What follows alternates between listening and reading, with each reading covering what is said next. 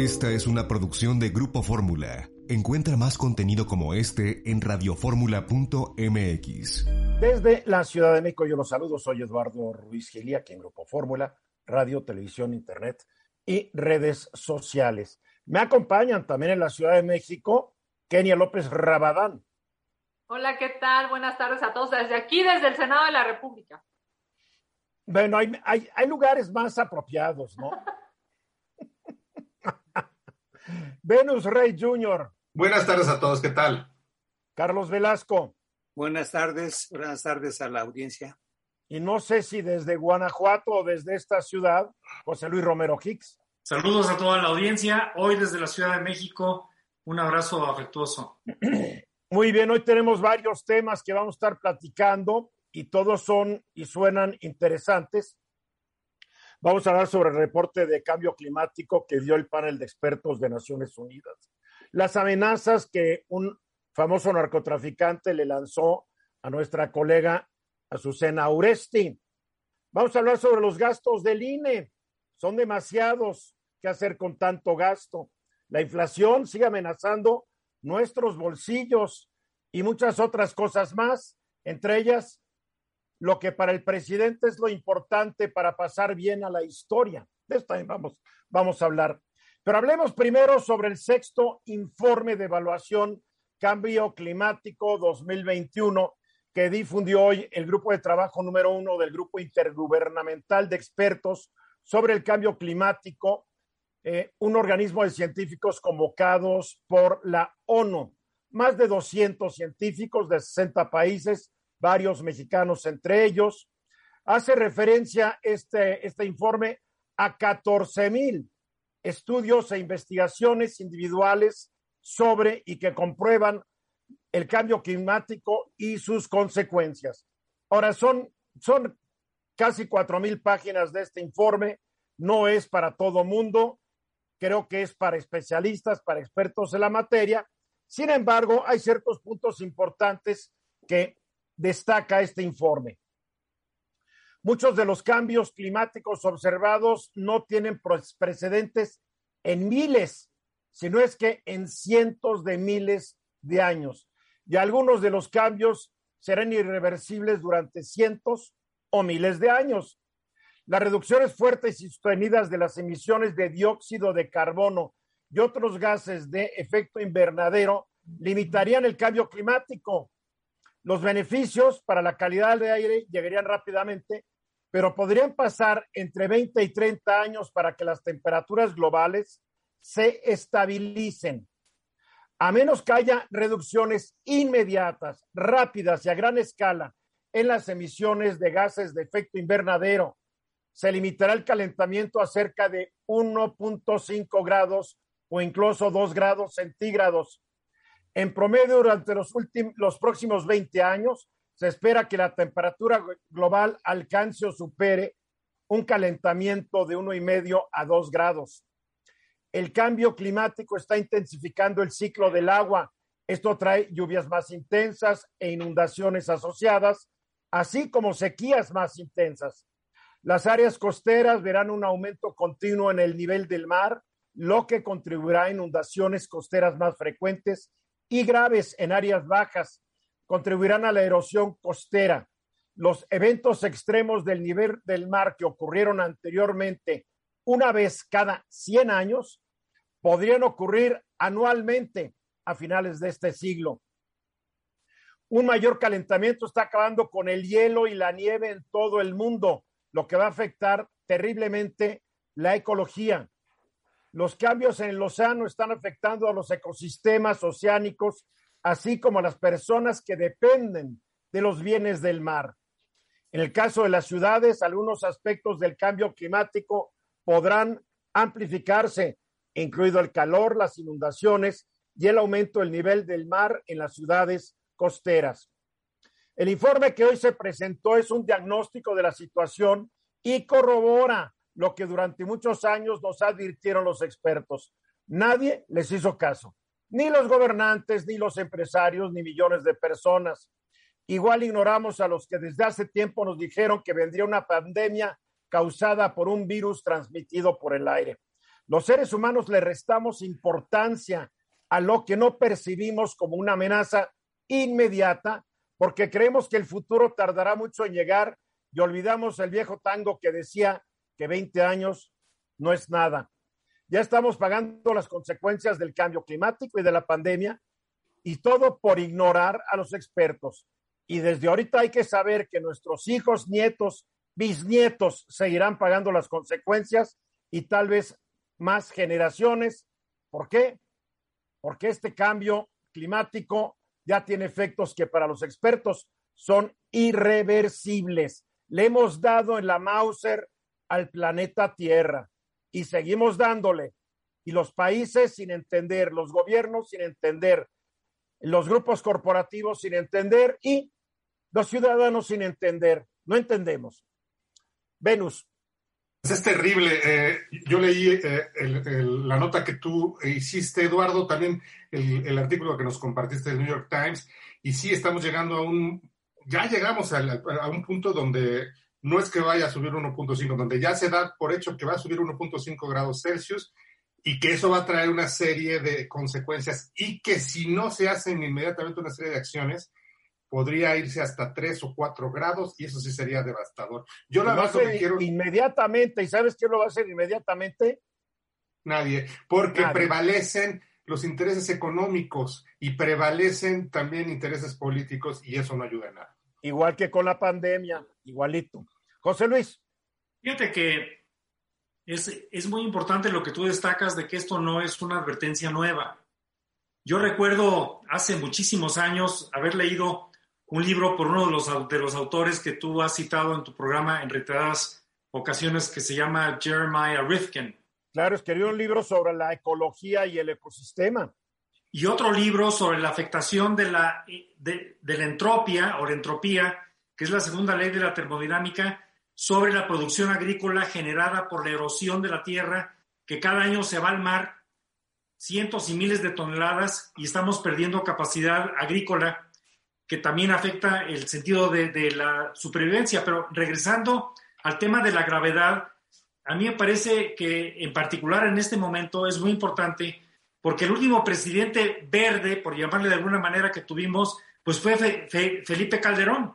Él fue el que instauró una serie de medidas y de compromisos que México obtuvo ante el concierto de las naciones y que se expresaron en políticas públicas dentro de su régimen.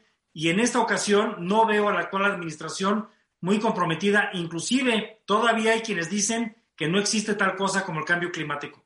Así es. Bueno, y Rifkin y otros autores no solamente se refieren a lo que tú mencionaste de la, del agrosistema, se refieren a los, al, met, al metano que producen millones de cabezas de vacas, de ganado en todo el mundo. Producen mucho metano. Eh, Kenia. Parece que lo, lo, que hay que destacar aquí es justo lo que decía José Luis. A ver, cuando tomas decisiones gubernamentales, impactas. Impactas a una generación o a las que siguen. El problema de esta etapa generacional de políticos, y no me refiero solamente a México, me refiero al planeta, ¿no? Esta etapa generacional de políticos populistas que tienen una lógica más, uh, digamos, más de lo que la gente quiere escuchar, de lo que se necesita hacer, es problemática, porque ver, cuando entramos en una discusión de si se quiere, requieren energías limpias, energías verdes, o se requiere carbón, pues claramente, por ejemplo, en México ya, ya hay una política pública clara, ¿no? Digamos, bien. a favor del carbón y demás. Eso bien. tiene que ver, no solamente este... Bien, bien, bien, gracias. Carlos Velasco.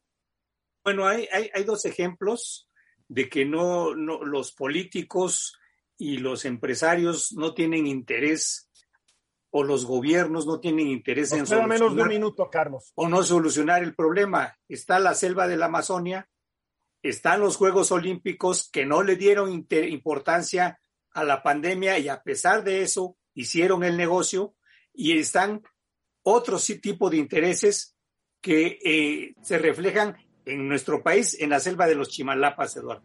No, en todas las selvas de México están taladas, los bosques talados, el proceso de certificación en México va en aumento y México es de los países que según este informe va a sufrir mucho por el cambio climático.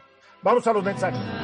15 minutos para la hora. La solidaridad de todos nosotros hacia Azucena Uresti. nuestra colega periodista, tanto aquí en Fórmula, y, ha sido amenazada por medio de un video que subió un grupo que supuestamente es el cártel Jalisco Nueva Generación.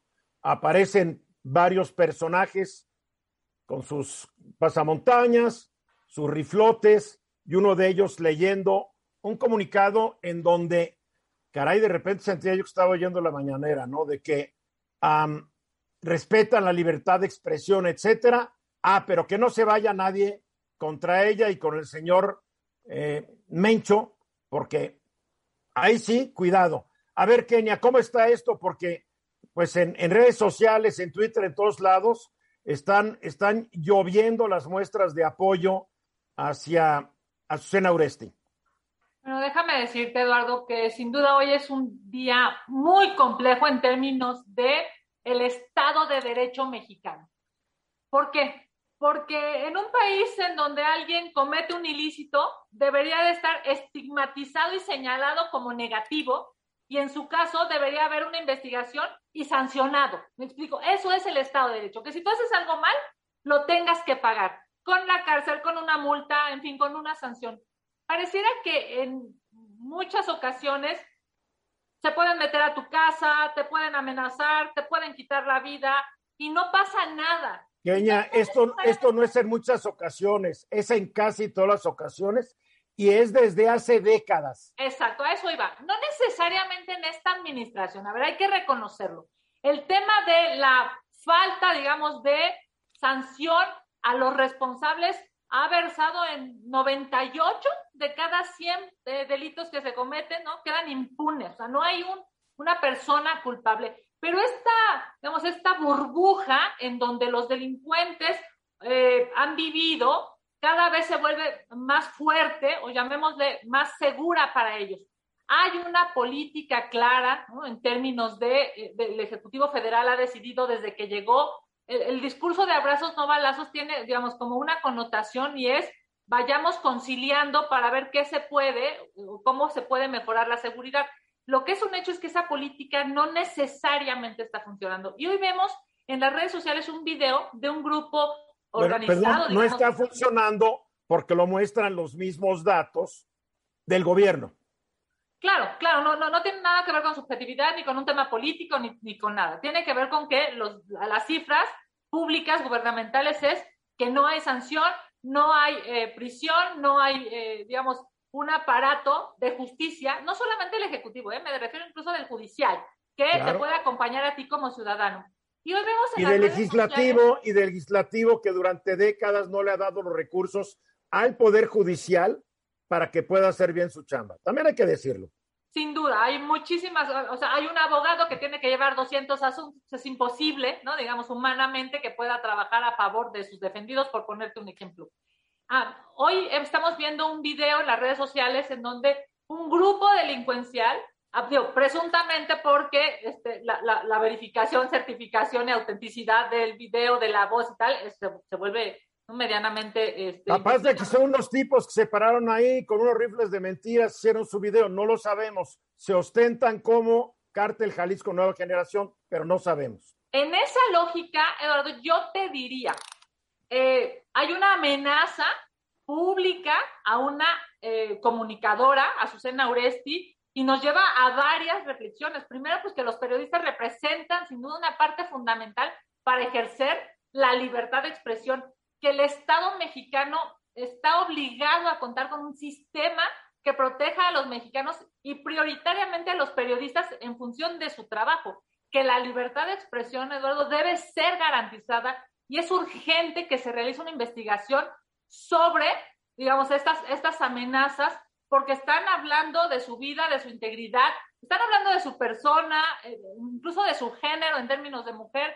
Yo diría, urge que haya una estrategia para frenar la violencia que se vive en nuestro país, porque los datos son terribles. 43 periodistas asesinados, mm, casi 90 mil homicidios dolosos. Estás hablando de lo que va, estás hablando de lo que va del sexenio. En esta administración, claro. O sea, dijiste 43 periodistas asesinados, uh, casi, bueno, poco más de 89 mil homicidios dolosos. Tenías otros datos, ¿no? 2000, más de 2.500 feminicidios, 3.000, más de 3.200 secuestros, 20.300 víctimas de extorsión. Sin duda, un tema muy complicado que se debe de resolver a propósito de lo que hoy se está viviendo. Muy bien, Carlos. A ver, eh, mi solidaridad con la compañera periodista, pero también mi solidaridad con Regina Martínez de Proceso, con Javier Valdés de Río 12, ¿sí? Y con muchos otros periodistas. Pero estás hablando de personas que han sido asesinadas, más y, Sí, y, y, sí, también mi solidaridad con ellos, sí, porque hoy, como es, e, es eh, una periodista de la Ciudad de México, todos, todos reaccionamos, pero como no vivimos de cerca los casos, como el de Regina Martínez, como el de Miroslava, no nos, no nos está, está muy lejos y no nos, no nos va a tocar esa, ese tipo de amenazas. ¿sí? Pues ya llegaron a la ciudad, ya llegaron a la ciudad. Por eso mi solidaridad con la compañera, pero también tenemos que ser solidarios con los que han muerto. Nos queda claro, Carlos. Venus. Sí, quiero decir que aquí los hemos mencionado, Carlos. Venus. Sí, yo también quiero expresar toda mi solidaridad con Azucena Uresti, que además es compañera del Grupo Fórmula, lo cual eh, pues es una cerca... Claro que lo que dice Carlos tiene razón, todos los periodistas son muy importantes, pero en este caso es, es, es de, es de Fórmula, entonces es una compañera muy cercana. Y, y quiero recalcar un, un tuit que tú pusiste hace rato, Eduardo, que me pareció muy interesante y, y el cual yo me adhiero, porque lo que dijiste hace rato es que una amenaza contra Azucena Oreste o contra cualquier periodista es una amenaza contra todos.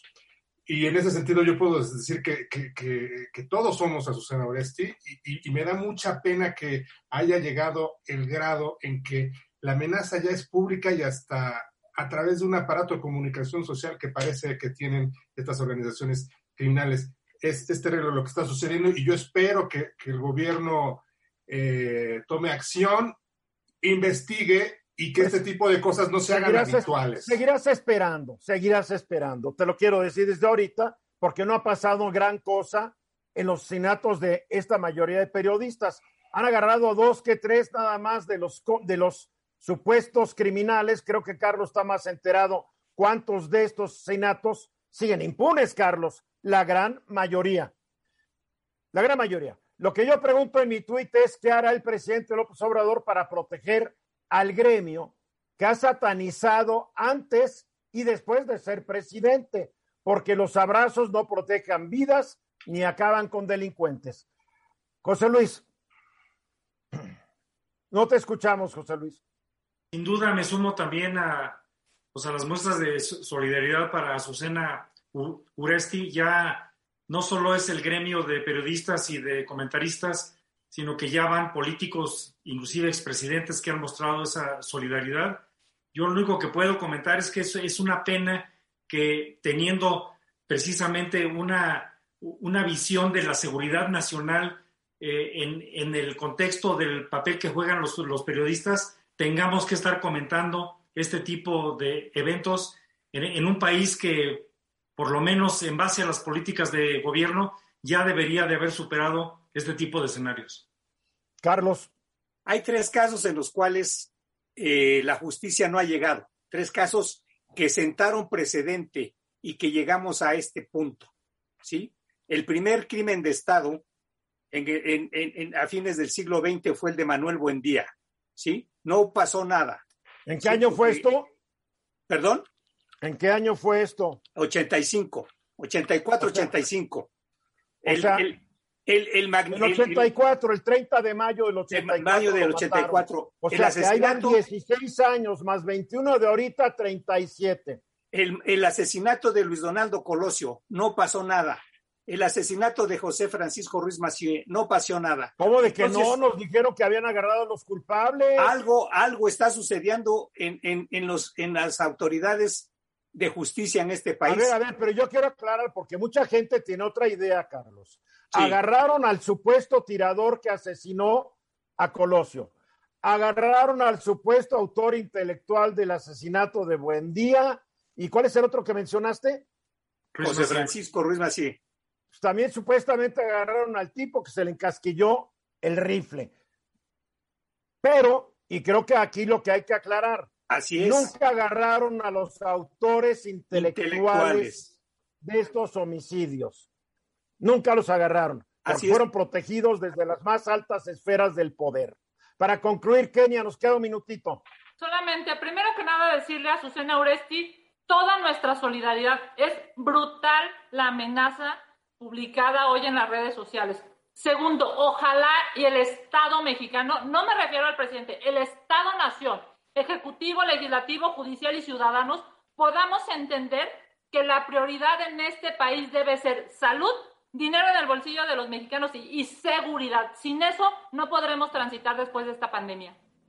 O sea, nomás la seguridad, o sea que la seguridad no debe ser la única prioridad, como dijo el presidente. Salud, economía para los mexicanos y seguridad. Esa es la prioridad. ¿Y un cambio climático qué? ¿Dónde lo dejas? Mensajes. Aquí de regreso y el jueves pasado el presidente López Obrador dijo algo, algo muy interesante. Dijo que si no resuelve el problema de la violencia, la historia no lo reconocerá como un buen gobernante. Sobre eso quieres comentar, Venus. Exactamente, Eduardo. Y fue en el contexto de la inauguración de un cuartel de la Guardia Nacional, que ahorita hay 180 más o menos cuarteles. La idea es que sean 500 al final del sexenio. Y el presidente creo que tiene toda la razón. Él mismo en, en, esa, en, esa apertura del cuartel dijo que podrá haber logros en materia económica, en el estado de bienestar, eh, en, una serie de parámetros, pero que si no logra eh, pues controlar o, o, o, aminorar el problema de la violencia en México, pues no será recordado como un buen gobernante y me parece que le está dando al clavo. Yo creo que además de la economía, ¿no? tampoco podemos decir que no es un problema, es un problema muy grave. Pero yo creo que el problema más agudo que hemos tenido en este siglo, en los 21 años que van de, de este siglo, es, es la violencia creciente y el presidente sabe que podrá ser mucho o poco que su gobierno podrá tener avances o no, pero si queda de ver en ese rubro, va, a pasar tristemente a la historia. Su lema era muy pretencioso, juntos haremos historia. Ya va casi a la mitad del sexenio y el problema de la inseguridad es más agudo que en el sexenio pasado y que en el sexenio antepasado. Se debe a muchos factores, pero esa es la realidad.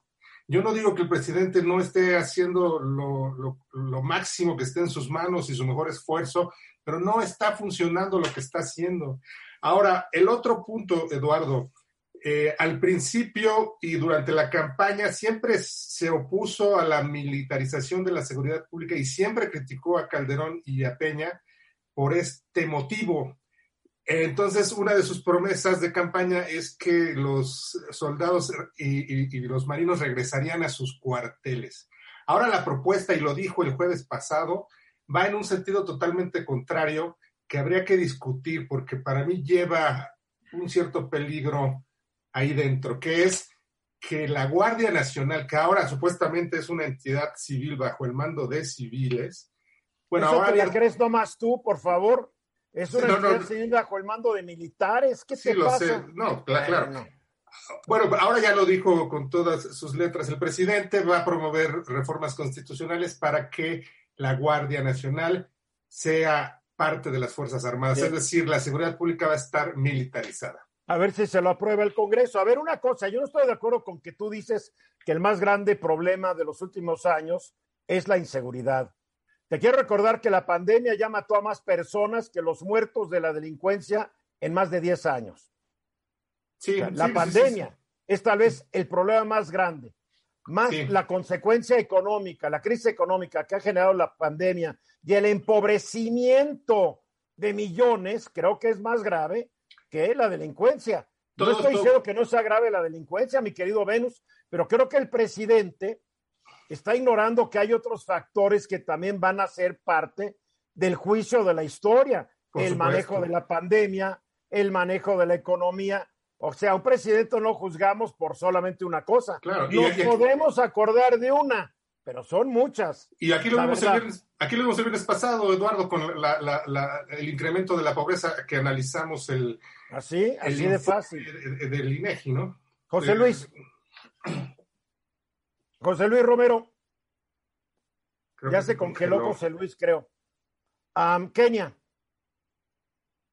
Fíjate que yo creo que uno de los graves problemas, digamos, de esta etapa gubernamental es cuáles son las prioridades del gobierno y cuáles son las prioridades de la gente.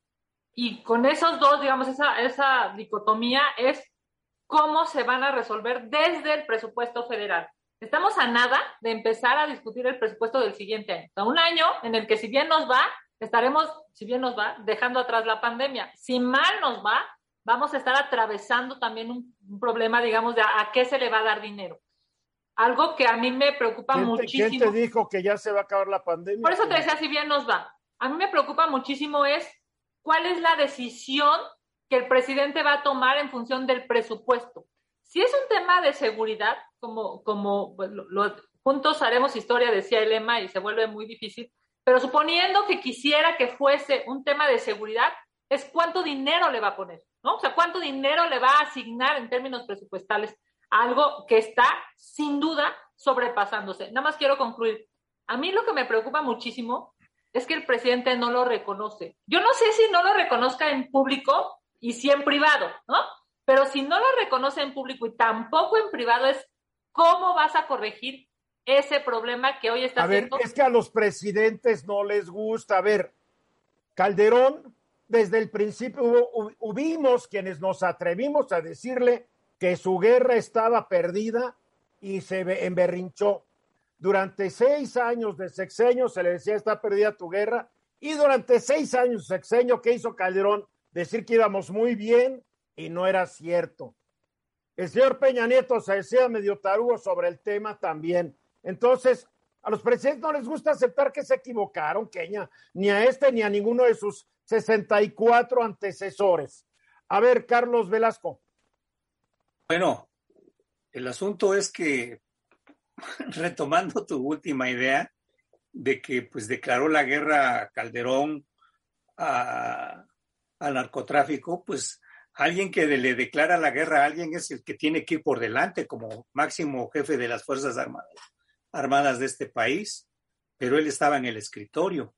Ay, Carlos, eso, mira, los generales ya no se paran en, el campo de batalla. Bueno, desde, bueno, pues desde, el siglo XIX. Por favor, ¿dónde Bueno, entonces, entonces eh, eh, eh, el, el, asunto a mí, en cuanto a la violencia, pues yo creo que es importante el tema, pero así como es, el importa, es importante el tema de la violencia, también es el, importante el tema de la economía, de la salud, de la vivienda. Si estamos, es, un ataque frontal a varios, a varios, perdón, la redundancia, a varios frentes. Que, se le complicó todo a este presidente, hay que decirlo. La pandemia vino a complicarle todo y una estrategia, a mi juicio, que aún no entiendo contra la delincuencia, también complicó el asunto. A ver, lo que es importante, Kenia, en el Congreso se discute también lo que se gasta en el gobierno. le vamos a seguir echando dinero bueno al malo, porque cuánto nos ha costado la fallida lucha contra la delincuencia y la fracasadísima lucha contra las drogas en México. Miles de millones de dólares tirados a la basura. Quien aprueba el presupuesto, digamos, quien lo discute y en su caso lo aprueba es la Cámara de Diputados. El tema de, fondo es que quien manda el proyecto, se llama el PP, proyecto de presupuesto de egresos. Yo lo entiendo, pero no me digas que los senadores no hablan con los diputados de su partido para meter un poco de... No, seguramente sí, pero en términos ah, legales, en términos normativos es la Cámara de Diputados. pero ojo, el proyecto de presupuesto viene del Ejecutivo Federal, se aprueba y se mueve, por cierto, en lo mínimo, yo te diría, es marginal, lo que se cambia en la Cámara de Diputados históricamente. ¿Por qué? Pues porque casi siempre le hacen caso al Ejecutivo Federal. Ahora, ya, está aquí eh, José Luis, nada más, nada más para concluir. Sí creo que si no se, a ver, en, términos legales se ha hecho todo lo que ha querido López Obrador. Ahí está su Guardia Nacional. Y se hizo lo, perdóname, y se hizo lo que quería Peña, y se hizo lo que quería Calderón. Por favor, el Congreso ha sido omiso no solamente la legislatura a la que tú perteneces, las pasadas han sido borreguitos en lo que a la lucha de la delincuencia se refiere. Han aprobado sin chistar el gasto a lo tarugo de miles de millones de dólares. Perdóname. Y, el, y la historia también va a juzgar a estos legisladores, porque no solo se juzga un presidente. ¿eh? José Luis. Se ha intentado mucho en la historia de, de las políticas de seguridad pensar que endureciendo las penas, los delincuentes van a inhibir su conducta potencialmente criminal y desafortunadamente no hay evidencia segura de eso.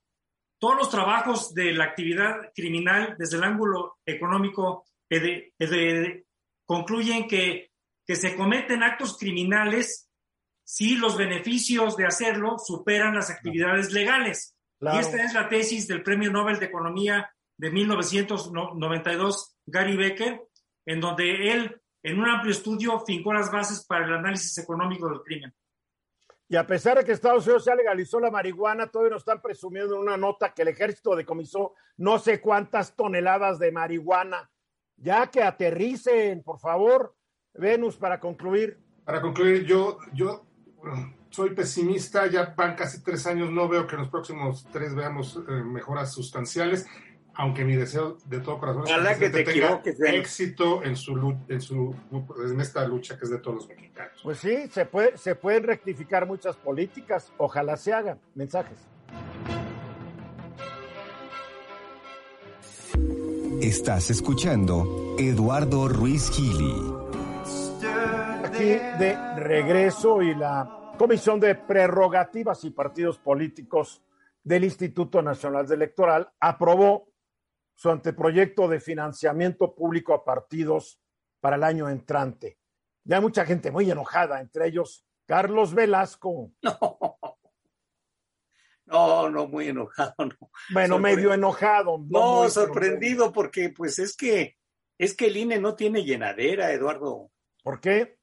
Porque pues este pues pide mucho dinero en un año no electoral que es el próximo. No es no es que lo pida el INE y tú lo sabes que no lo pide el INE quién lo pide la ley establece lo que debe pedir el INE el ah, artículo el artículo 41 constitucional en su fracción 2 párrafos A B y C establece matemáticamente la cantidad que se le tiene que dar al INE cada año, tanto para que opere el INE como para que se financien los partidos políticos. El INE lo único que hace es hacer sus cuentas de acuerdo a lo que ordena y mandata la Constitución General de la República. Entonces, yo creo que el reclamo debería ser a los legisladores que no se han molestado en transformar la Constitución y transformar la Ley General de instituciones y procedimientos electorales. Bueno, el INE, pues no, el INE no puede desobedecer lo que le ordena la Constitución.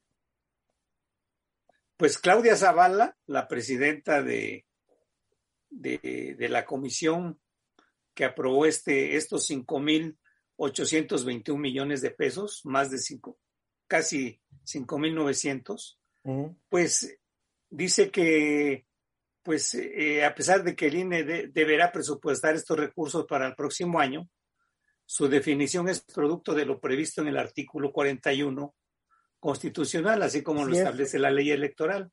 Así es. pero, yéndonos más atrás, y en una, en, en una república democrática que no es de hoy, sino es de hace muchos años, donde nos deberían de tratar como ciudadanos y no como vasallos, pues, ¿De qué, eh, país, ¿De qué eh, país estás hablando? Eh? Estoy hablando de un país como México.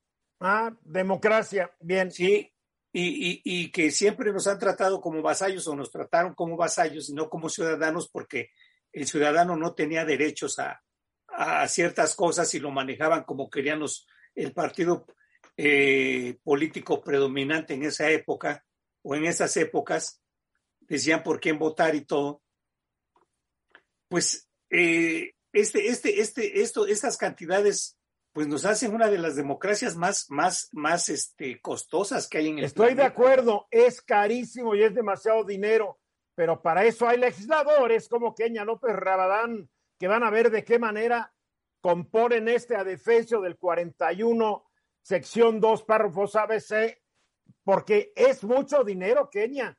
Ya, ya vemos muchos que desde hace años hemos dicho, bájenle a la lana, pero para bajarle a la lana tienen que cambiar la constitución. Fíjate que, que en, en, el boletín que está muy calientito porque hoy salió, hoy salió este boletín del INE. Eh, ahí lo tengo. Es, especifica que en actividades específicas se calcula un gasto de más de 166 mil, 166 millones de pesos. En la, en la fracción C del 41 dice, el financiamiento público por actividades específicas relativas sí. a la educación, capacitación, investigación socioeconómica y política, así como las tareas editoriales, equivaldrá al 3% del monto total del financiamiento público que corresponda en cada año por actividades ordinarias. El 30% de la cantidad que resulte de acuerdo a lo señalado anteriormente se distribuirá bla, bla, bla, bla, bla. No hay de otra. Ahora, ahora vamos. que cambiar por más que repelemos, mientras no cambie la ley, Carlos, Sí, no va a pasar nada. Pero va- vamos ahora al presupuesto de 2018, que fueron 17 mil millones de pesos. Y aquí van a los rubros de los que tú hablas. Organizar procesos electorales fe- federales son 7 mil millones de pesos. Fue la Sí. elección del 18. Por eso, 7 mil millones de pesos. Es exagerada la, la cantidad. Nos Y queda luego- clarísimo, Carlos, Y luego, pero for- a ver, es que te voy a, voy a esto, Eduardo. es Fortalecer que ya la hay cultura- muchas manos levantadas, por eso. Sí, pero así rápidamente, fortalecer la cultura democrática de la igualdad de género y la, y la inducción. ¿Tú has visto alguna, algunas campañas que se, que, que se, con, las que se justifiquen esto- Claro que sí, porque en las campañas dicen las y los mexicanos, y ya está la inclusión. No, pero se supone que es, que, que- no, no, se supone Son que una no es, paya, porque las campañas del INE siempre han sido una payasada, pésimas, sin imaginación, sin creatividad y vulgares, hechas para tontos porque los que las diseñan y los que las aprueban creen que somos tontos. La Sí. triste realidad. es- A ver, Kenia, Solamente recordar primero, es una fórmula constitucional. Lo que, lo que se está aprobando es que viene en la Constitución y es una fórmula que, entre otras cosas, establece lo del INE y también establece lo de los partidos políticos. Por ejemplo, bueno, el siguiente año habrá elecciones en los estados. pero nos queda claro eso, Kenia, ¿por qué no lo cambian ahí en el Congreso? Es demasiado A ver, dinero. Tie- Tienes toda la razón. Me parece que hay que redimensionar la fórmula. Nada más una cosa, nada más una cosa. Cuando Morena era oposición, claro que no quería cambiar la fórmula, porque la fórmula, por supuesto, que Oye, te ayuda oye, a la oye, oposición. oye, Kenia, yo no soy- A ver, a ver, yo no soy morena, ¿eh? yo no soy Carlos, morena, yo estoy exponiendo el problema. No, no, no, Carlos, no, me refiero a ti, na- no se refirió me a ti, está hablando lo que ella quiere decir. Me refiero, no, me refiero a la mayoría en el Congreso. No, no, no me refiero a ti, discúlpame. Me, me refiero a la mayoría en el Congreso. O sea, Tampoco le pidas siendo perdón. Siendo oposición, por supuesto que no quería cambiar la fórmula, porque cuando estás en la oposición, el dinero se vuelve súper poco en función de la cantidad de dinero que el gobierno puede ejercer. Y eso le pasó a Morena con el PAN y le pasó a Morena, con, bueno, al PRD con el PAN, a Morena con el PRI, y ahora le pasa a todos los partidos cuando Morena toma decisiones, pues no, no hay cómo los puedas alcanzar ni en una décima parte. ¿Por qué? Porque el gobierno tiene 6 billones de pesos, ¿no? Quiero Para aclarar, quiero aclarar, quiero aclarar que fueron diputados y senadores del PRI, del PAN, del PRD y demás partidos los que aprobaron esta aberración constitucional.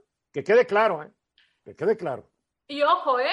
Era, beneficia, siempre beneficia a todos los partidos, porque se- es una fórmula porcentual. O sea, claro que Sí, en pero, este pero no beneficia al país ni a la democracia, hay que decirlo. Ahí está el Pero- negocio de los partidos políticos. Yo, yo, yo, yo Oye, lo que nos costaron los partiduchos, Encuentro Social y ah, el, el Más por México, estas payasadas, 500, mil- 60 millones de pesos que no vamos a recuperar jamás. Yo le quiero decir una cosa Carlos, te lo digo en buen plan, Carlos, te aprecio mucho, pero en el momento en que tú estás haciendo ver como si los consejeros de línea malévolamente estuvieran queriendo todo ese dinero, ¿no? Y, lo estuvieran exigiendo y pidiendo, cuando ya vimos que no. Y al momento de, de hacer eso, creo que estás de alguna manera asumiendo el discurso de Morena del presidente en el sentido de que el INE es un estorbo. Ah, entonces no vuelvo a hablar de, de los No, no, no, de sí, este es que puedes hablar No, de no, lo no que puedo hablar de los problemas de este país o hablo de, o hablo de Juan No, Gabriel. no, no. ¿de qué hablo? sí, no, te, te lo digo. Pero el que habló de Juan Gabriel, No, el que habló de Juan Gabriel hoy en la mañana fue el presidente, ¿eh? no lo estés copiando. Ah, no, también haría lo mismo, o sea, seguiría la retórica presidente. No, no, no, no. Lo, lo digo en buen plan, lo digo en en buen plan, pero, pero este, eh, ahora sí que pues, está la fórmula constitucional. Pero, pero si hay, un- 41. hay una idea que la gente cree que es el INE. El Sí. INE, el INE, el INE.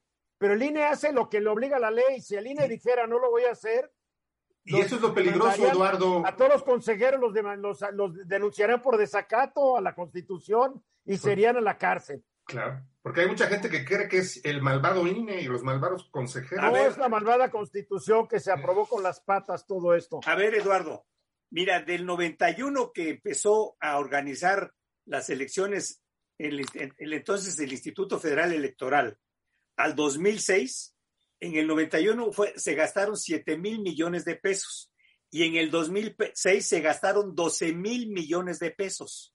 ¿Por qué? Imagínate Porque, además la fórmula in- incluye as- asuntos de inflación, asuntos de la- del listado nominal, y como todo va creciendo, la lana va creciendo. No, si fueron reabusados los partidos políticos cuando aprobaron esto, no pensaban en el país, pensaban en sus partidos políticos. En la democracia, la democracia. Eso no es la democracia. La democ- Eso es como decir que vas ganando una guerra, como hacía Calderón, contando cadáveres. Es no la se cleptocracia, mi querida Kenia, es la Se cle- llama cleptocracia. democracia.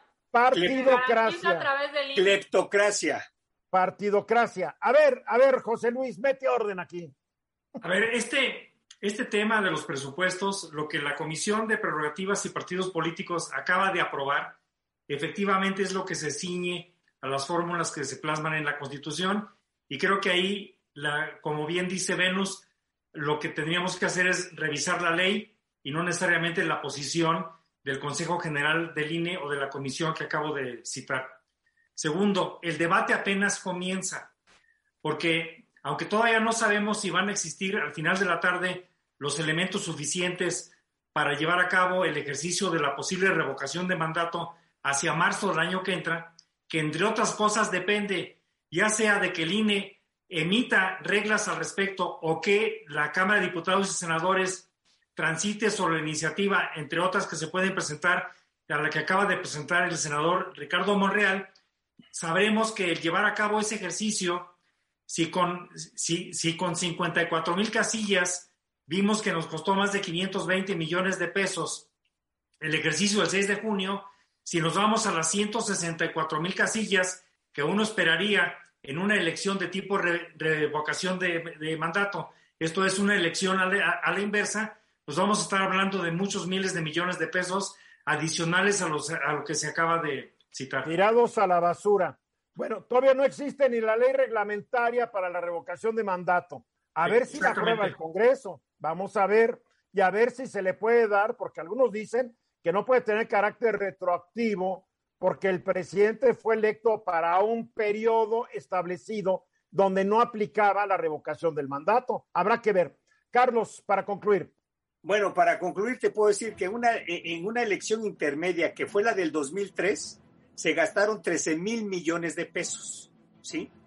Y esto te, en concreto, estamos viviendo en la cleptocracia más grande que Yo hay no creo que sea una cleptocracia. Yo no creo que se estén robando el dinero los No, consejeros no, del pues yo, yo quisiera saber dónde va a parar todo ese dinero. Cleptocracia es un gobierno de rateros. Eso exactamente 31 minutos después de la hora. Yo recuerdo en el sexenio de José López Portillo cómo la inflación empezó a crecer. En aquella época se considera que una inflación de doble dígito, es decir, de 10 o más, era hiperinflación.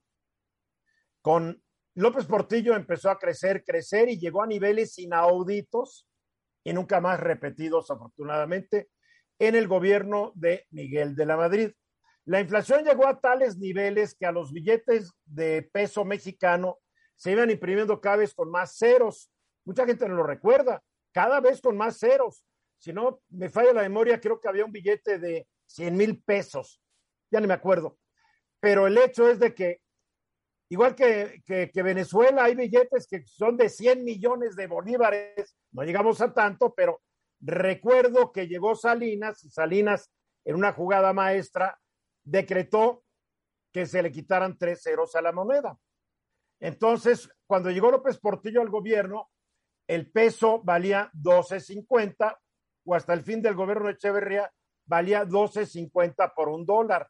Hoy realmente lo que vale un peso frente al dólar son 20 mil pesos de aquellos. Claro, suena muy bonito, 20, porque le quitaban los tres ceros.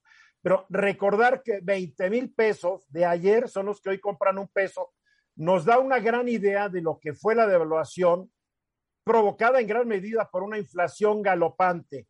Y cuidado que la inflación no se vuelva galopante durante los próximos meses, José Luis.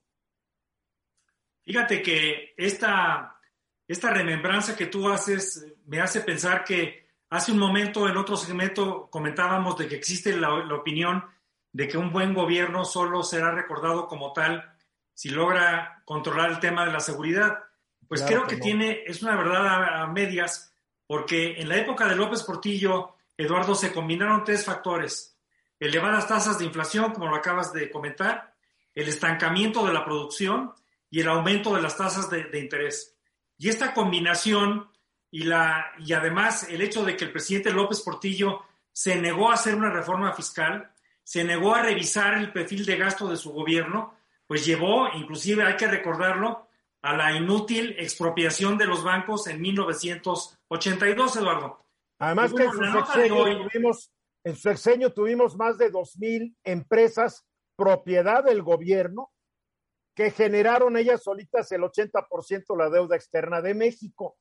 Empresas del gobierno que estaban quebradas la gran mayoría de ellas.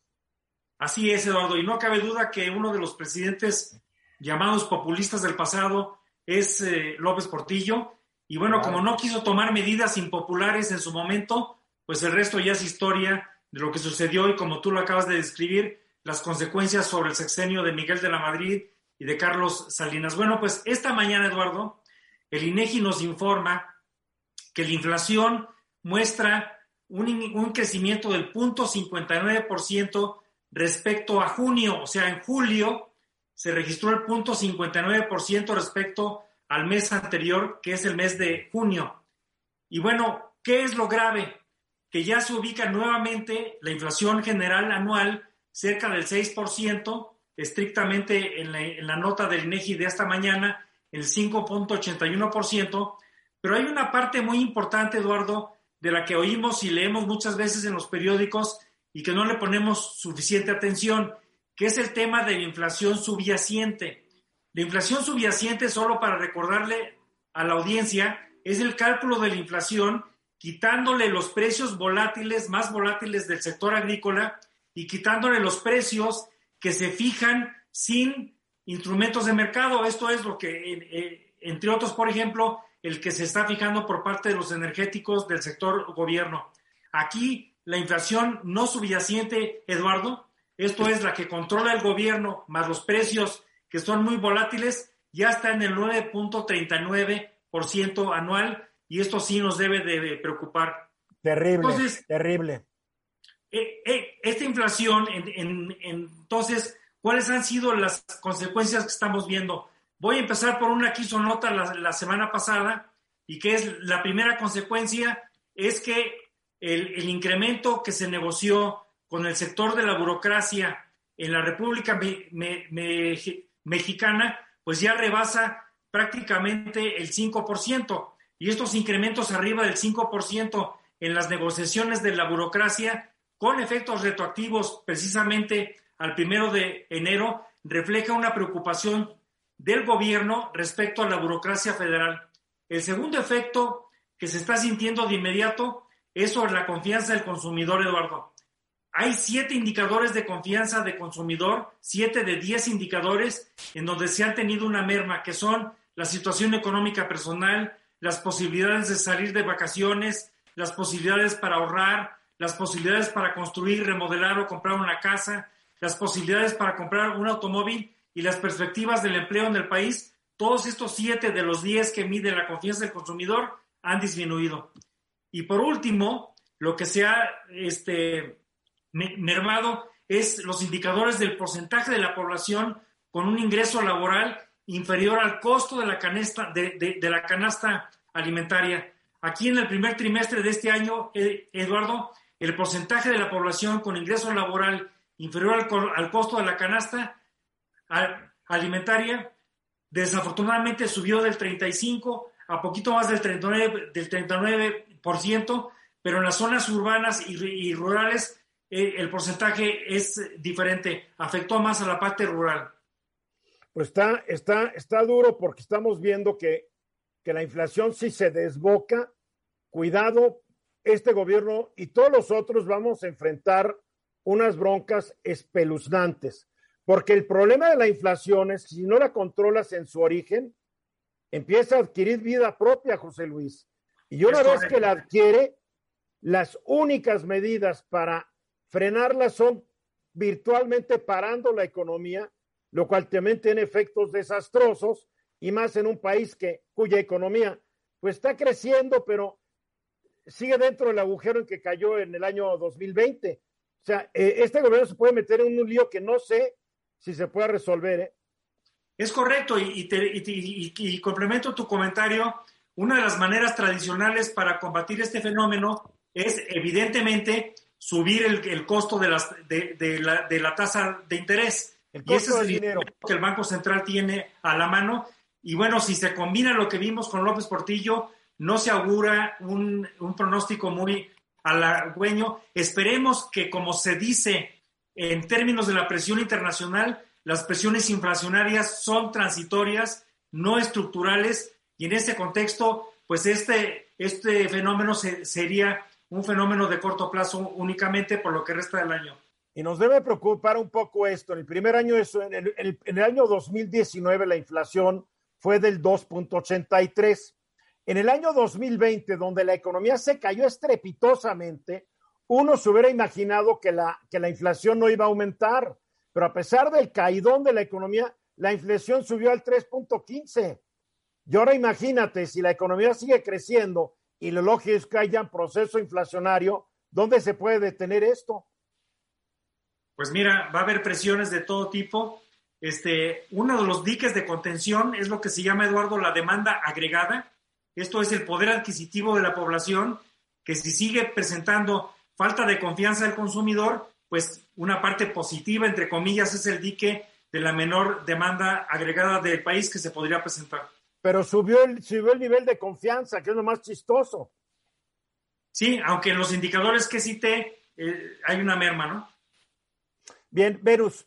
Y, el presidente lo sabe, sabe que un contexto de muy alta inflación sería muy grave para la imagen de su gobierno. Yo creo que está consciente de ello y yo no veo, aunque no soy experto en economía, eh, yo me doy cuenta de los precios, me doy cuenta que todo está subiendo y me doy cuenta por lo que leo de los expertos, aquí hay varios expertos en este programa, que, que no sería descabellado en un momento dado un descontrol y una inflación de más de un dígito, sería horrible.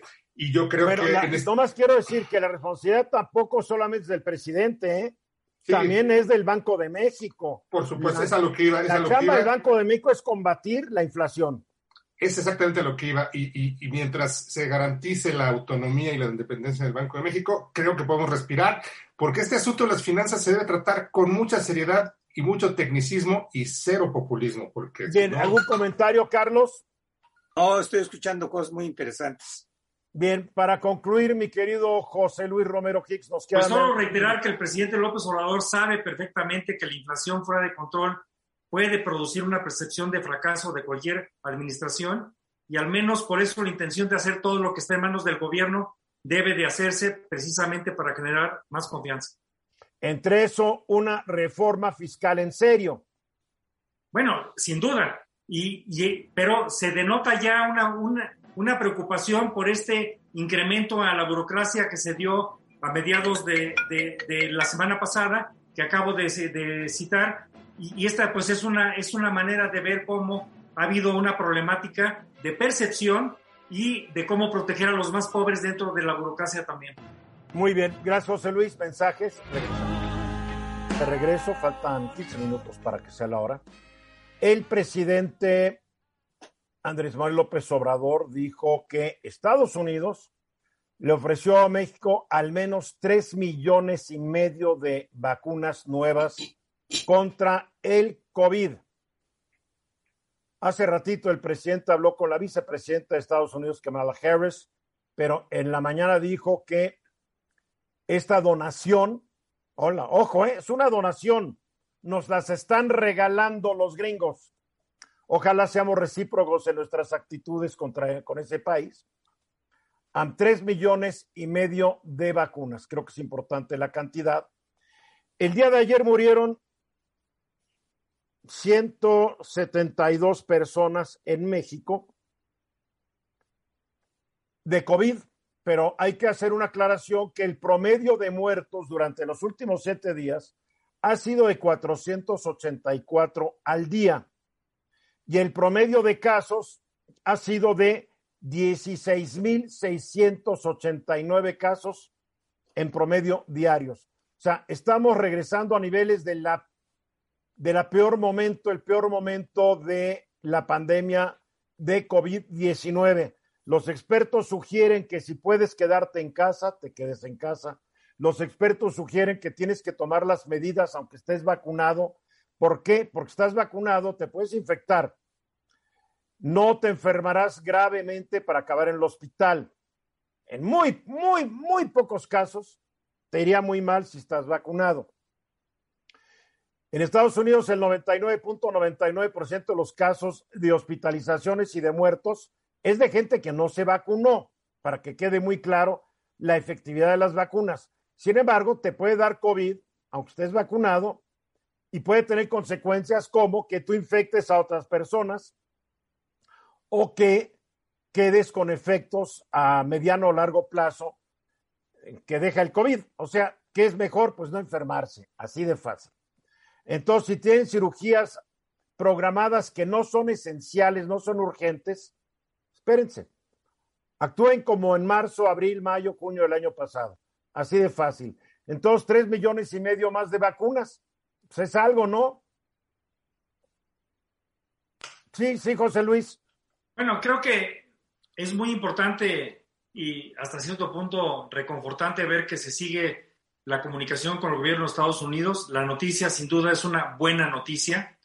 ¿Y por qué es buena? Pues aunando a lo que tú has explicado, Eduardo, me parece que la estrategia de los semáforos no está funcionando del todo, pero la recomendación que tenemos que seguir como ciudadanos o como habitantes de, de México es seguir la sana distancia, el lavado de manos y todas las recomendaciones de cubrebocas. Hoy en día inclusive se recomienda el doble cubrebocas, que es creo muy importante como recomendación.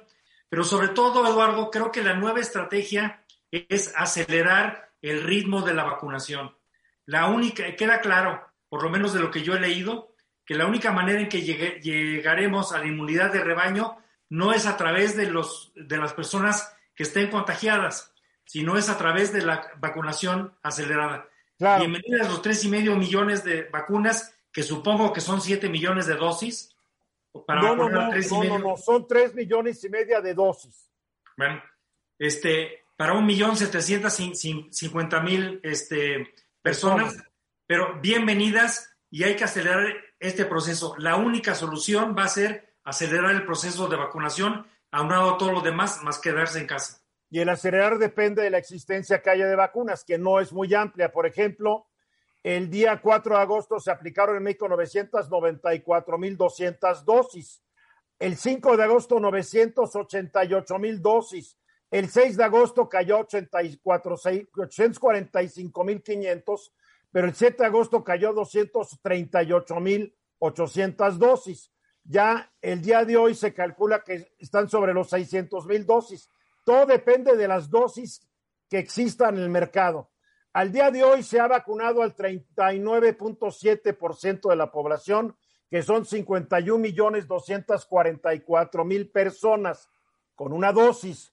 Han recibido vacuna completa, o sea, dos dosis o una cuando es de una dosis, el 21% de la población, que son 27 millones 565 mil personas.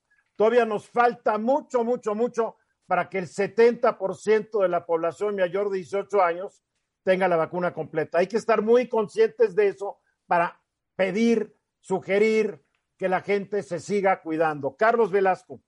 Bueno, es importante lo que dices, no que se siga, sino que se empiece a cuidar, porque hay mucha, muchas personas que no se cuidan.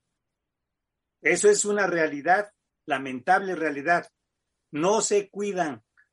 a mí me ha tocado, a mí me ha tocado sugerirle a personas que se pongan el cubrebocas y, le, y les he argumentado que no es por, por, por él, que es por mí. Sí, por si no entienden por ellos que sea por mí. Ah, menos van a entender. Sí, no, no, no entienden. Siguen con las fiestas, con los 15 años, con las ¿Por qué? Porque hay la idea de que como no más se han muerto 550 mil, incluyendo muertes excesivas, pues 550 mil de 127 millones, pues no es tanto. E, es, es todo cuando te enfermas y te mueres, ¿eh? Sí, ese es el problema. Ahora hay otra buena noticia de la semana pasada, que China informó que va a donar 200, 200 millones, 200 millones de vacunas. Sí, pero esto es, esto es de aquí a, la, finales del año que entra, ¿eh? no es mañana. Bueno, pero va a empezar a, el gran paso se empiezan con el primer paso. Está bien, pues lo que pasa es que ni ellos tienen 200 millones de vacunas en existencia, ¿me entiendes? Ahorita en México están aplicando una, una vacuna cada 7.50 segundos. Esto es alrededor de 56.4 dosis por cada 100 personas. Como vamos, podríamos terminar de vacunar este 70% de la población mayor de 18 años con sus dos dosis el día 22 de enero del año entrante. El presidente ha dicho que él quiere que la mayoría de la población esté vacunada con una dosis para octubre, pero si no más llevamos el 40%, no sé si ya de tiempo en agosto y septiembre para llegar al 100% los mayores de 18 años con una dosis. ¿Qué más quisiera yo? Pero no lo sé. La semana pasada el canciller informó que ya había, ya se habían vacunado 90 millones de personas. No, no, no, no explicó si con una dosis o con dos dosis. Quiero suponer que la mayoría tiene ya una dosis de esas 90 millones de personas. Los datos que yo tengo es que van aplicadas apenas 72 millones 724 mil dosis. Y esos son los datos que yo tengo. Y el canciller cuando habla, pues no más habla, pero que, que, cite sus fuentes sería muy importante, a menos de que él tenga otros datos también. La verdad. Venus. Y, y, bueno, pues yo agregaría que hay que agradecer porque es una donación y no es una no es una cantidad menor de vacunas. Yo tenía la impresión, no sé ustedes, que cuando estaba la administración de Trump había una especie de luna de miel entre el gobierno mexicano y el gobierno de los Estados Unidos y que una vez que llegó al gobierno Biden, digo, no, no, no que se haya roto ni mucho menos, pero sí hubo un ligero enfriamiento y qué bueno que sea a propósito de estas vacunas como pues nuestra relación debe ser muy cordial, son nuestros principales socios y, bueno, pues qué bien que así sea, ¿no? Lo que yo creo es que si vas a un discurso de no intervención, pues tienes que ser consistente porque un país te regale vacunas, de alguna manera se llama soft power. Es influencia política sin que parezca serlo, porque está dando vacunas. Claro.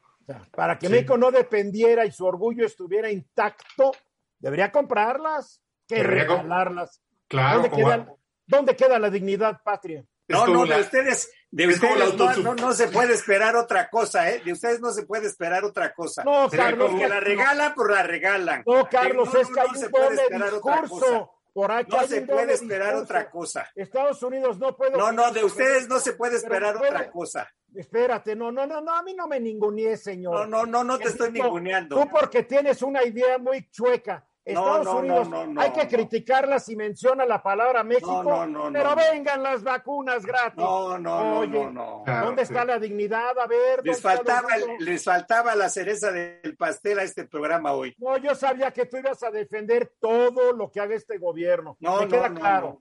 Me queda hablo de 90 millones, tú dices 72. Hay gente que ve el color rosa, aunque sea color caca. No hay bronca, Carlos. No, hay pues bronca. no sé de qué color lo estés viendo tú. Ya nos vamos. Yo estoy diciendo una verdad. Nah, esto, todo lo que tú dices es verdad. A ver, entonces, ya, ya me gustaría ver tú recibiendo caridad con tu orgullote. Ya me gustaría verte. Ya me gustaría verte. Ah, ya nos vamos. Gracias, Carlos Velasco. Hasta luego, buena tarde. Venus Rey, gracias, gracias. Hasta luego, buenas tardes. Yo soy Eduardo Ruiz. audiencia. Gracias. Soy Eduardo Ruiz Gili. Mañana nueva cuenta, 3.30 de la tarde. Nos vemos aquí en Grupo Fórmula, hora del centro. Claro, un abrazo a Susana Uresti de parte de todo el equipo, incluyendo nuestra productora Francine Zarrapi y todo el equipo de producción.